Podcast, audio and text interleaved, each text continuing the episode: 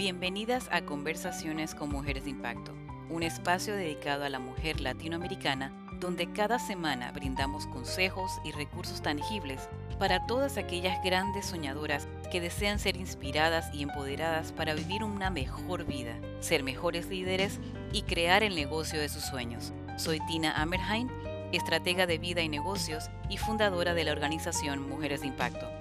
Y ahora te invito a que me acompañes a escuchar atentamente el episodio de esta semana.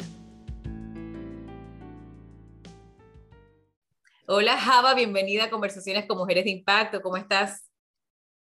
Tina, muchísimas gracias por brindarme esta posibilidad de charlar contigo en este rinconcito del Internet.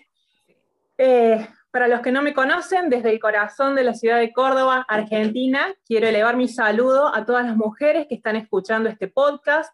Eh, en cualquiera de los países hermanos latinoamericanos hispanohablantes. Estoy muy, yo estoy muy contenta de que estés aquí. Eh, no es, muy común tener, tener argentinas en, en, nuestras, en nuestro podcast, eh, pero, pero creo que ya estamos, estamos teniendo más población argentina en la comunidad, así que para se va expandiendo, se va expandiendo, sí, sí. Así es, así que yo estoy súper contenta que estés aquí y que nos cuentes sobre tu historia, sobre reinventarse, yo creo que tienes mucha experiencia en eso, pero antes de eso, quiero que nos cuentes quién eres tú, cuéntanos quién es Java. Bien, bueno, mi nombre es Java Dixon, soy escritora de dramas románticos eróticos, trabajo como coach ontológica y mentora de nuevas escritoras y dirijo desde hace un año la editorial Claver.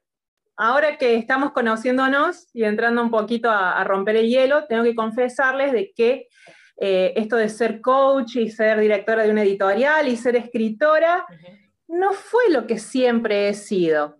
Quizás esto probablemente sea mi tercera versión de Java en este mundo. Y bueno, esta versión que ustedes están viendo en este momento nació hace cinco años, cuando tenía 37. Hoy por hoy tengo 42 años, sé que no los aparento. Y una tarde, eh, hace cinco años, estaba tejiendo, mirando tele, y me di cuenta de que estaba esperando nietos. A los 37 años, y no era porque mis hijos fueran a darme nietos, o sea, tenían 7 y 12 años en ese momento, pero eh, me di cuenta esa tarde de que no tenía objetivos, ni tenía horizonte, ni tenía nada más que esperar, porque todo lo había conseguido. Había conseguido un esposo, había conseguido hijos, una casa, y no tenía más nada. Había pasado durante 20 años a ser, de ser Java, la que tenía sueños y proyectos y cosas por hacer, a ser la mamá de y la señora de, y me había perdido completamente eh, en ese transcurso. Lo había hecho muy gradualmente, tan gradualmente que no me había dado cuenta. Te cuento, como, vos, como vos sabes, eh, si vos agarras una olla de agua caliente y le tiras una rana adentro, la rana va a saltar automáticamente y va a huir. ¿Por qué? Porque la rana, eh, o sea, va a cuidar su vida, va a preservar su vida y va a tratar de eh, huir. Entonces, la forma en que se cocina una rana es poniéndola en la olla, en el agua fría y poniendo el fuego bajito, que se vaya calentando de a poco. Como se va calentando de a poco el agua, la rana no se va a dar cuenta y se va a quedar dormida hasta morir. Bueno, en esta historia de mi vida, yo era la rana y me quedé dormida durante 20 años de mi vida. Wow. Y sabes, sabes, Ava, que yo creo que eso es algo que, que a muchas nos pasa, si no a todas. Yo creo que nosotras cuando nos convertimos en mamás o cuando convertimos en ciertos roles en nuestra vida, eh, esposa, etcétera, etcétera, llegamos a una, a una, zona de confort o a una zona estable y como que, ¿y ahora qué? ¿Y ahora qué? Lo, lo, increíble es que estamos despertando porque siempre, esto sí se repite, es como tú dices, a los 37, a los 37 años dijiste, no, ¿Aquí qué pasó? Vamos a hacer algo nuevo. ¿Qué pasó? O sea, es, es muy fuerte ese momento en que uno se da cuenta. Para que entiendan cómo llegué a este punto, em, les cuento que durante mis primeros años en la universidad había empezado a estudiar Derecho, aunque había resultado un poco decepcionante la carrera. porque nos estaban preparando básicamente para entrar en guerra con nuestros clientes. Y me di cuenta de que pelearme con otras personas por dinero no era lo mío. Yo quería algo más. Así que dejé en cuarto año de Derecho, aquí en Argentina son cinco o seis años, eh, y empecé a hacer la licenciatura en Letras Modernas, que estaba más cercano a mis eh, gustos por escribir poesía o escribir prosa. Pero sin embargo me faltaba otro detalle más, porque en Derecho podía ayudar a otras personas, pero me faltaba lo de literatura, y en literatura tenía todo eso del amor a las letras, pero me faltaba eso de ayudar a la gente. Y como a muchos nos pasa, terminamos sintiendo de que si no somos ni chicha ni limonada, como decimos en Argentina, ni una cosa ni la otra, nos sentimos bichos raros que no encajamos. Y en medio de todo ese cambio de carrera, de empezar a tratar de encontrar esas respuestas, es que me quedé dormida en el agua durante 20 años. Y cuando desperté de ese sueño a los 37, me di cuenta de que esas dudas y esas preguntas que me había hecho de cómo podía ayudar a otros a través de las letras y ser feliz haciendo cosas de literatura, todavía estaban ahí esperando una respuesta. Uno puede evadir algunas cosas como en la casa, ¿viste? Uno puede evadir lavar los platos o lavar la ropa durante un tiempo, pero las cosas van a seguir ahí y en algún punto uno va a tener que enfrentar esas, esas cuestiones que está evadiendo. En mi caso eran estas preguntas, ¿qué hacer con mi vida? ¿Y qué pasó cuando comenzaste a preguntarte qué hacer con tu vida? Ah, ¿Qué pasó? Le voy, a ser muy fiel a mi estilo y voy a ser muy sincera. Caí en una depresión profunda durante mucho tiempo porque no, me encontraba con 37 años sin tener las herramientas necesarias para hacer, eh, no sabía qué hacer, por lo tanto no sabía qué herramientas necesitaba, eh, estaba muy cómoda, uno piensa que ya es tarde y que uno ya perdió el tren y que no va a poder salir de ahí, pero sin embargo, sin embargo, yo soy muy creyente y eh, pienso de que aún en la oscuridad más profunda, el corazón sabe dónde está la luz. Y una tarde, noche, ya se habían acostado mis niños y me senté en la computadora y empecé a escribir. Empecé a escribir mi primera novela para adultos. Hacía 20 años que no me sentaba a escribir, siempre había escrito cuentos para niños o poesías o cosas muy cortas.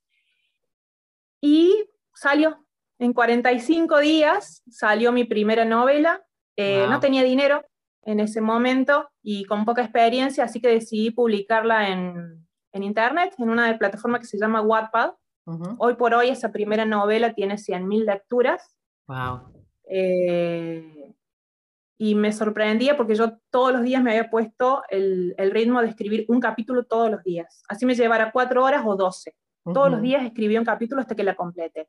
Y me empezaron a llegar muchos mensajes de mucha gente, de muchas chicas a las cuales eh, las hacía pasar por toda una gama de emociones al escribir dramas románticos eróticos, desde las pasionales hasta las emocionales, hasta las lágrimas, las dramáticas, absolutamente todas las lágrimas eh, estaban ahí. Y las manos me empezaron a picar, necesitaba más, es una retroalimentación que se da con esa adrenalina. Y empecé a escribir la segunda novela, la tercera, la cuarta, y ahí cuando estaba escribiendo la cuarta novela, es que me di cuenta de que todo había empezado a cambiar. Mm. Y me divorcié. Y rearmé una vida diferente y me creé una vida desde cero o casi cero, eh, en donde estaban todos estos sueños y proyectos y empecé a ponerme horizonte a los cuales llegar. Y así nace Clever, la editorial que dirijo hoy por hoy.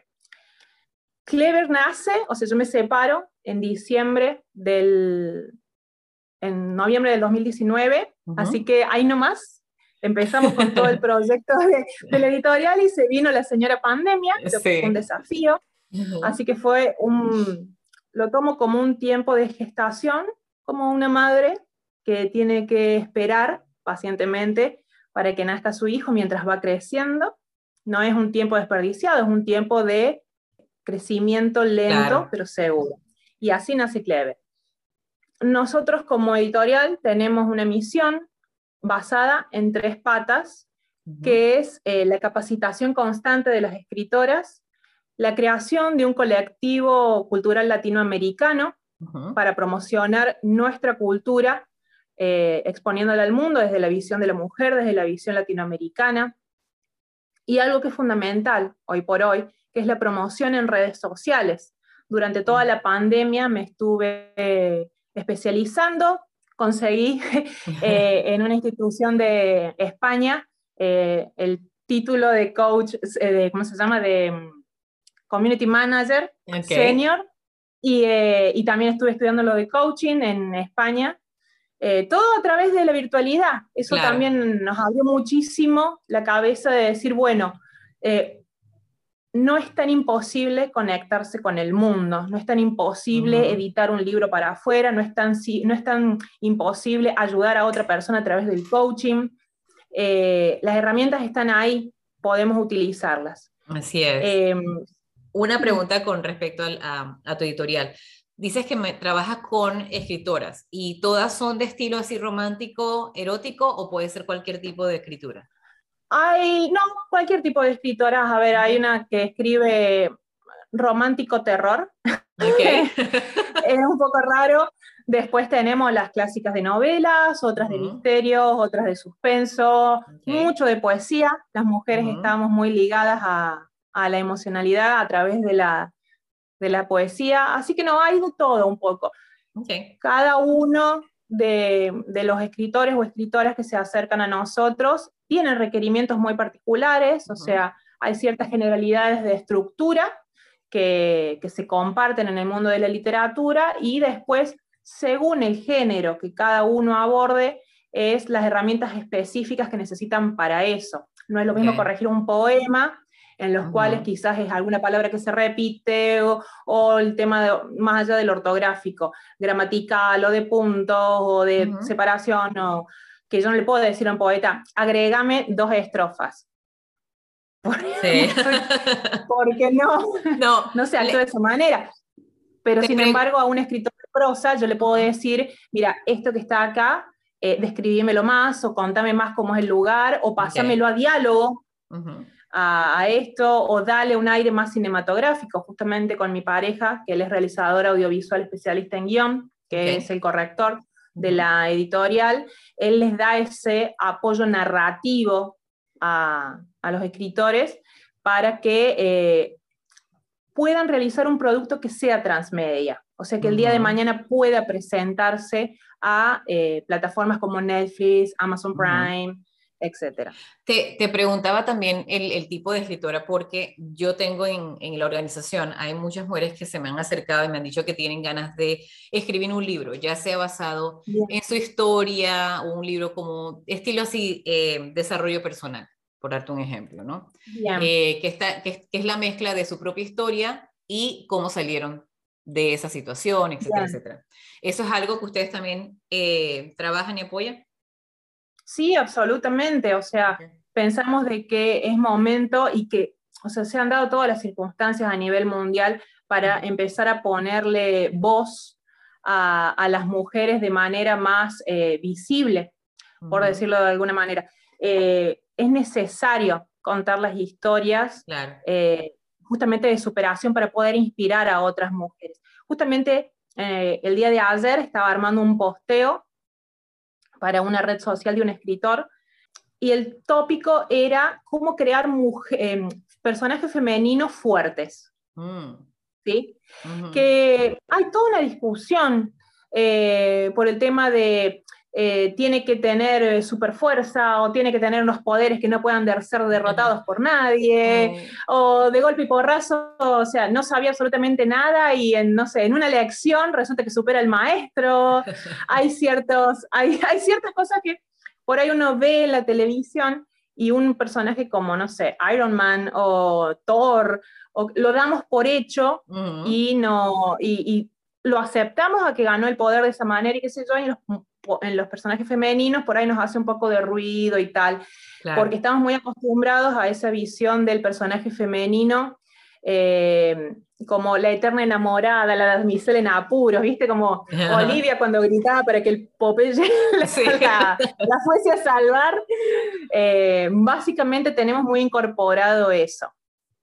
Pero sabemos que esa no es la realidad y sabemos que la fortaleza de la mujer es, otro tipo de... Entonces, uno dice, bueno, entonces, ¿cómo creamos un personaje femenino fuerte?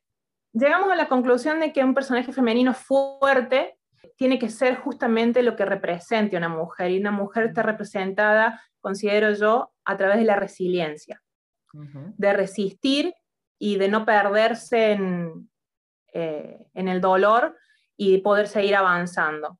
Eh, me gusta comparar siempre a las mujeres con una espada, ¿viste las espadas de, los, de los luchadores medievales?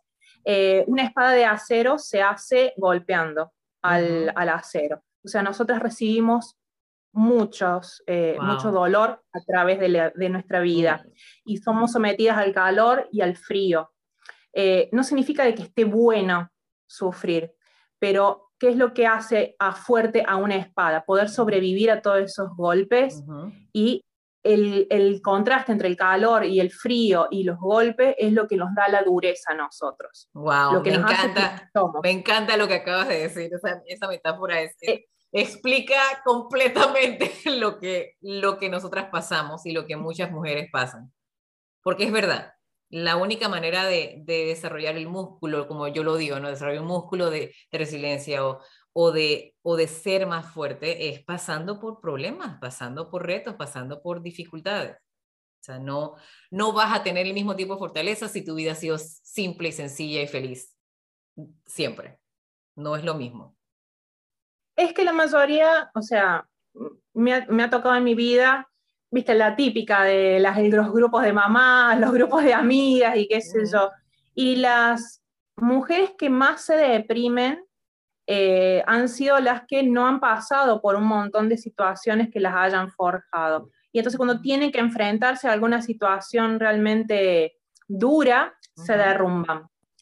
Eh, justamente lo que nos permite sobrevivir y poder eh, crecer y avanzar y, forjar nuestros proyectos es haber aprendido a superar todas esas pequeñas, para que, pequeños dolores, pequeños desaciertos, porque no hay que tenerle miedo al error. Esa es otra cosa. Eh, estamos inmersos en un mundo en el cual eh, estamos como en una vidriera permanentemente y pareciera de que no podemos equivocarnos. Y nada más lejos que eso. Equivocarnos es empezar a darnos cuenta en dónde no está y para dónde sí queremos ir. Así, que eh, eso, básicamente lo que yo vi, que las personas que se derrumban por ahí más rápido son las que no han tenido la posibilidad de forjar las herramientas necesarias para llegar eh, a buen puerto. Así que, chicas, no le tengan miedo ni al error, ni al dolor, ni a las cosas que uno considera que son malas, son las que forjan el carácter. Así es, así es. hablando de resiliencia y hablando también de tu historia, ¿qué, ¿qué, aprendiste en este proceso? Porque ya van varios años, ¿no? A los, a los 37 decidiste cambiar o comenzar una segunda vida tienes estos emprendimientos. ¿Qué has aprendido tú como mujer en este proceso? Creo que una de las lecciones más duras que aprendí es seleccionar a quién se le cuentan las cosas. No todas las personas van a estar dispuestas a entender de que uno necesita un cambio.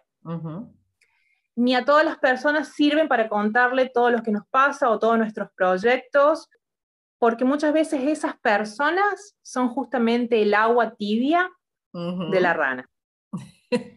Entonces, eh, hay que aprender a, seleccionar qué se le cuenta a quién y en dónde buscamos ayuda. Claro, claro. Definitivamente que hay, y estoy totalmente de acuerdo contigo en eso, precisamente porque el cambio es algo que por naturaleza el ser humano no, no va a ser, no va a estar cómodo con el cambio. Entonces, eh, cuando, y esto me pasaba a mí mucho cuando yo estaba entrando en el, en el proceso de desarrollo personal, que tú sabes que estás haciendo cambios en tu persona y son evidentes y la gente que está alrededor tuyo te está viendo cambiar, hay mucha resistencia. de parte de ellos. Totalmente. ¿Verdad? Eh, sí, Porque, ya sea porque no lo entienden, en muchos casos también, y porque yo soy, yo soy muy optimista en alguna, en, en, esa área también, yo pienso que a veces la resistencia de ellos viene de parte del amor o, del, o, de, o de querer protegerte. Y hay personas que es así. También, te, también están tratando de protegerte y de que no cambies porque, porque piensan que te vas a equivocar y no quieren verte, ¿verdad? Fallar. Pero también hay de esas personas, como tú dices, que son el agua tibia, que simplemente no les da la gana de que brilles. Totalmente. Eh, y te agrego, te agrego una categoría más. El hecho de que uno note que estaba en el agua tibia y, eh, y quiera cambiar, los pone en alerta de que ellos están en el agua tibia. Sí. y no quieren cambiar porque tienen miedo. Entonces, si vos cambias, los pones en evidencia a ellos. Así es. Lamentablemente, perdí eh, amistad, bueno, lo que yo consideraban que eran amistades, sin duda alguna, no estábamos en la misma sintonía, eh, o familiares, justamente por esto, porque no, no todos están dispuestos. Por eso, una de las cosas que aprendí es eso. A veces los proyectos, para que surjan bien, es como un niño que crece en un vientre tiene que estar en cierta oscuridad hasta que esté listo para salir a la luz. Justamente por eso se llama dar a luz. Correcto. Eh, un niño. ¿Se entiende? Entonces, eh, no está mal guardarse las cosas, no es ocultar, es preservar hasta que llegue el momento adecuado para sacarlo a la luz. Eso, ese, eh, ese mismo consejo me dio mi mamá desde que estaba pequeña. Me decía, cuando tienes algún proyecto importante, algo grande, no se lo cuentes a nadie deja que todas las cosas esté armada, que esté bien avanzada y ya después. Y es lo mismo que también me decían, no le digas cuando yo estaba embarazada, no le digas todavía, quédate tranquila porque no está, tú sabes como que, ay, el bebé no está listo, ¿no? el bebé no está listo, así que no le digas, no le cuentes a nadie. Y, no, no, para que no te lo salen, ¿no? Hasta el tercer mes, cuando decían que no se había que decirlo hasta el tercer mes. Sí, pero, pero y regresando a la parte esta de, de las personas que, a las que debes contarle o no. También en el proceso de cambio, cuando dices, ya, tengo que cambiar, esto no es, esto no es la vida que yo quiero. Esas personas que están alrededor tuyo, como tú dices, hay, hay personas que se resisten y, pierdes a esas personas. Yo en mi caso no perdí amistades, pero perdí mi relación de matrimonio. Porque cuando uno crece, que uno comienza a avanzar y uno comienza a desarrollarse y y a transformar cosas, si tu compañero no crece contigo, es bien difícil que las cosas funcionen. Sí. ¿No? Entonces, y creo que eso nos pasa, nos ha pasado muchas, ¿sí? Sí, sí. Sí, sí. Ojo, no me, en ningún momento diría, ay, perdí 20 años. No, los viví. No, fue, fue mi segunda vida. ¿Viste que yo les dije que esta sería la tercera versión? Sí. Bueno, tuve mi primera versión hasta los 20, tuve mi, primera, mi segunda versión hasta los 40. Estoy en la, en la Java 3.0. Estoy teniendo otra, otra vez, otra chance.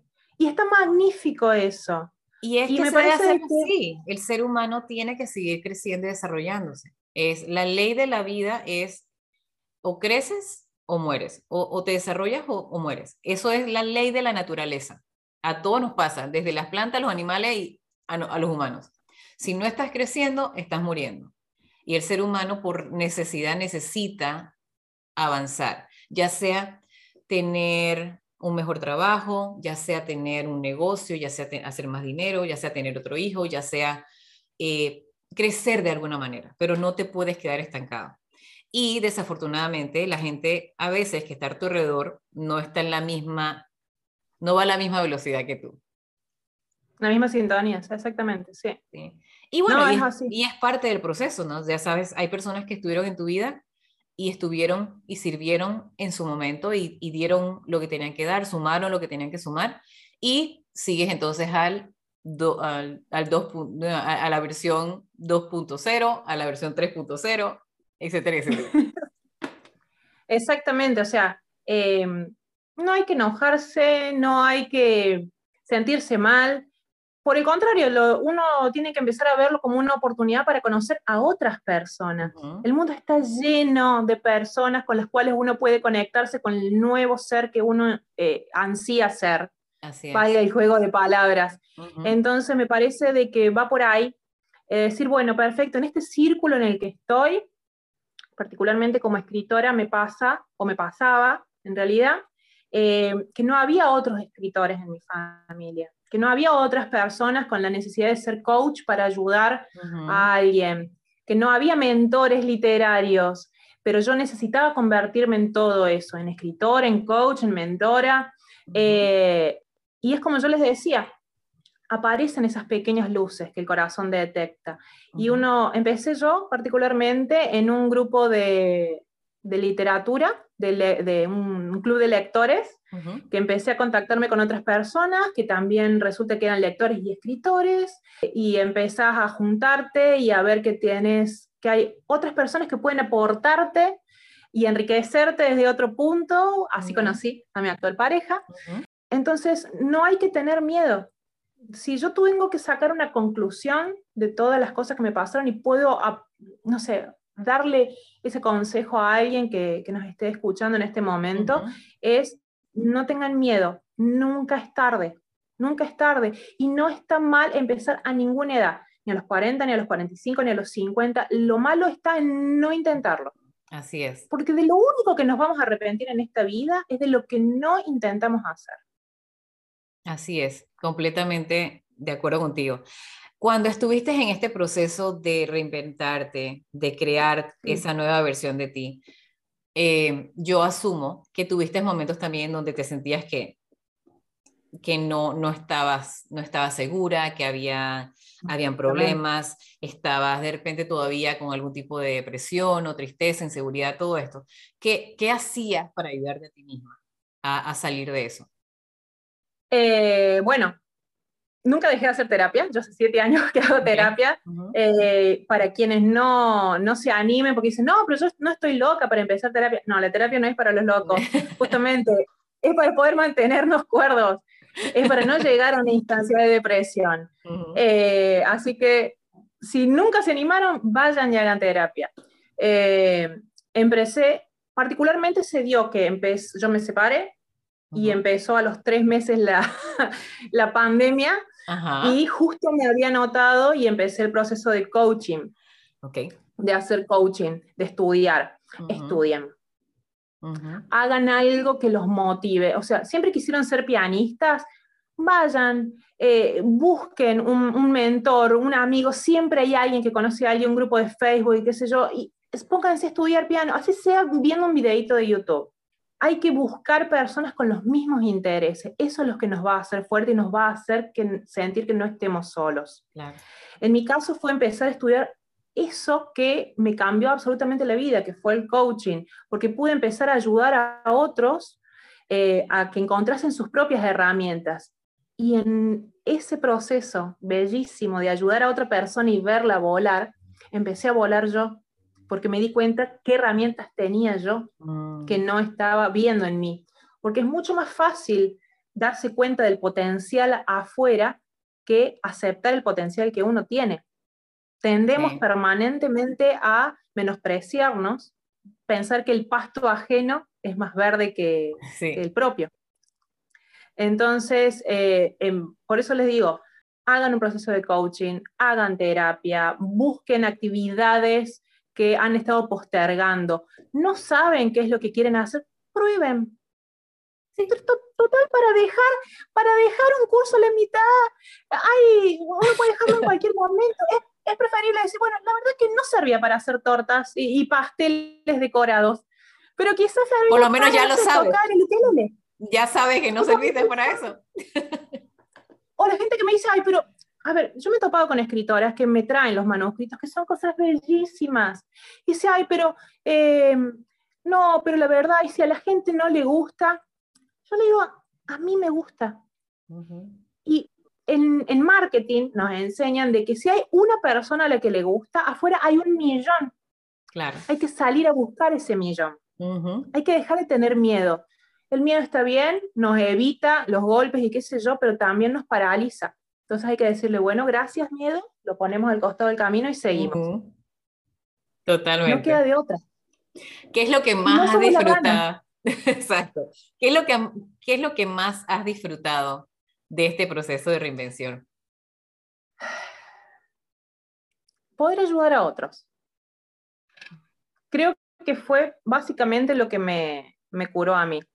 Uno de los primeros procesos que, que hice de coaching eh, fue una mujer de 70 años que eh, se había peleado con el hijo, no tenía nada que hacer, estaba encerrada en su casa, estaba depresiva y lo único que me hablaba era de los medicamentos que tomaba y de las peleas que tenía con la empresa que no le daba los medicamentos del gobierno, bla, bla, bla. A las tres semanas de empezar a charlar y empezar a buscar qué cosas le interesaban y qué metas tenían y qué sé yo, eh, empezó a vender una marca de aquí de Argentina de productos de estética. Eh, había, a la cuarta semana ya había eh, equiparado el nivel de su jubilación. El hecho de empezar a sentirse útil hizo cambiar su perspectiva de cómo se veía y se arregló con el hijo, volvió a ver a sus nietos. Entonces, cosas así o escritores a los que he ayudado para que saliesen del closet, por decirlo de alguna manera, eh, y, dejasen de tener miedo de mostrar sus escritos y estuviesen felices y estén hoy por hoy en proyecto de salir publicados sus libros. Eh, o me pasó, tengo una alumna eh, de, que vive a unos 400 o 500 kilómetros de mi ciudad, que fue profesora toda su vida de literatura y eh, un día encontró un pequeño recorte de un diario muy viejo en el que se hablaba de un cofre que había sido encontrado, escondido en un pueblito cerca de donde ella vivía. Y tenía solamente eso. Empezamos hace un par de meses a, charlar sobre esto. Tenemos clases una vez a la semana vía, vía Zoom. Y hoy por hoy está desarrollando una novela con respecto a esto. O sea, nos sentamos, hablamos de qué tenía, qué, qué, bases tenía y le cambió completamente. O sea, hasta el modo en el que se peina es increíble, pero hasta el modo en que se peina para las reuniones. Antes estaba toda chiquitita, así, con el pelo recogido. Ahora la veo con sus lentes y con el pelo suelto, lleno de rulo, y suelta. Y, eh, y, se ha convertido en toda una experta en hacer preguntas para investigar para su novela le cambió el tono de voz. Esas cosas, desde la mujer que, que ayudé con el, con el, coaching general, el coaching ontológico, y le cambió la vida, o esta mujer que eh, le estoy haciendo la mentoría y el coaching literario, y, y empezaron a, a, cambiar sin darse cuenta. Y eso es... Qué belleza. no, es, es, algo que no se puede explicarse. O sea, lo, lo asemejo a, a, que uno, los coaches o, los mentores, somos como un arco y los coaches o estos escritores son como una flecha. Nosotros los impulsamos, pero los que vuelan son ellos y verlos volar es bellísimo. Me encanta, me encanta lo que acabas de decir. Siento, siento tu pasión por lo que haces, lo que, lo que te gusta y, y más que nada me siento muy conectada contigo en la parte de esa de ayudar a la gente. Y verlos, y verlos transformarse y verlos crecer. Em, y, ha sido todo pues a través de tu propia experiencia, ¿no? Tu propio crecimiento, tu propio, tu propio despertar. ¿verdad? Exactamente. Qué bonito. Java, un último consejo para la gente que nos está escuchando. ¿Qué le puedes decir a la gente que está en ese proceso en que están, que se dieron cuenta como que estoy en el agua tibia? ¿Y qué hago? Primero en principal, no están solos. Hay mucha gente que está pasando o que va a pasar o que acaba de pasar por el mismo proceso. No tengan miedo, busquen algo que los apasione. Anímense a, encontrar otras personas con los mismos intereses, un café literario, un grupo de yoga, un grupo de, murga, lo, que sea que, siempre han estado postergando, prueben a hacerlo. Si no les gusta, siguen probando hasta encontrar exactamente dónde está su corazón. Y capacítense. Eh, yo creo muchísimo en la capacitación constante. Entonces, si si van a ser escritores, tomen cursos, busquen personas que sean versadas en, literatura, hablen con otros escritores, hablen con editoriales, hablen con mentores, hablen con, personas que puedan nutrirlos de alguna manera. Claro. Eh, perfeccionense en lo que sea que les guste. Y eh, no tengan miedo de mostrarse. Hay un montón de personas allá afuera que quieren conectar con ustedes, que están buscando a personas como ustedes, de lo que sea anímense a charlar, a salir, a exhibirse en, redes sociales. A mí me costó muchísimo agarrar el celular y ponérmelo de frente, empezarle a hablar a Instagram, decir, pero ¿a quién le estoy hablando? Y uno habla, el mensaje en algún momento le llega a, alguien que es la persona que necesita escuchar eso que tenemos para decir. Así es. Y es transformador. Así es. Gracias por ese consejo y por todo lo que has compartido hoy, porque creo que va a inspirar a muchas personas. Tú me has inspirado con lo que me has contado, con oh. tus anécdotas. De verdad, gracias por compartirlas y, y, bueno, quienes quieran comunicarse contigo y trabajar contigo, ¿cómo pueden hacerlo?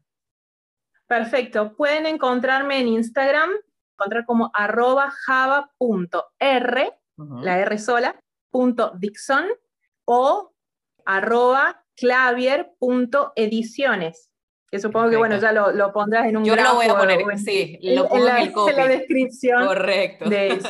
Eh, o si no, en eh, claviediciones eh, arroba hotmail, em, gmail.com. Ok, perfecto. Gracias, Ava, nuevamente por todo lo que nos has compartido, por el trabajo tan hermoso que haces, por, por ayudar a la gente a expresarse, ya sea a través de la escritura o inclusive a través del cambio en su vida. De verdad te lo agradezco mucho y te agradezco que estés parte también de esta, de esta organización y, te deseo los mayores éxitos en tu vida. Muchísimas gracias, Tina. La verdad que ha sido un placer hablar contigo. Para lo que necesiten los, los oyentes o, los, eh, o las personas que vean este video, eh, estoy para ayudarlos en lo que necesiten y para tu organización también. Cuenta conmigo para, para lo que necesites aquí en Argentina que pueda ayudarte o a la distancia a través de las redes, justamente, que es lo que nos está hermanando en este momento. Así es, muchísimas, muchísimas gracias. Gracias por acompañarnos en este episodio. Estoy segura que esta información ha sido muy valiosa y va a ser de mucho beneficio para ustedes. Les recuerdo que nos sigan en nuestras páginas de redes sociales, en Instagram y en Facebook nos pueden encontrar como Mujeres de Impacto. Recuerden chicas, Ustedes son mujeres de impacto y pueden lograr lo que se proponen. En nombre mío y de todo el equipo de nuestra organización, les deseamos una hermosa y productiva semana y las esperamos la próxima semana con un nuevo episodio de Conversaciones con Mujeres de Impacto.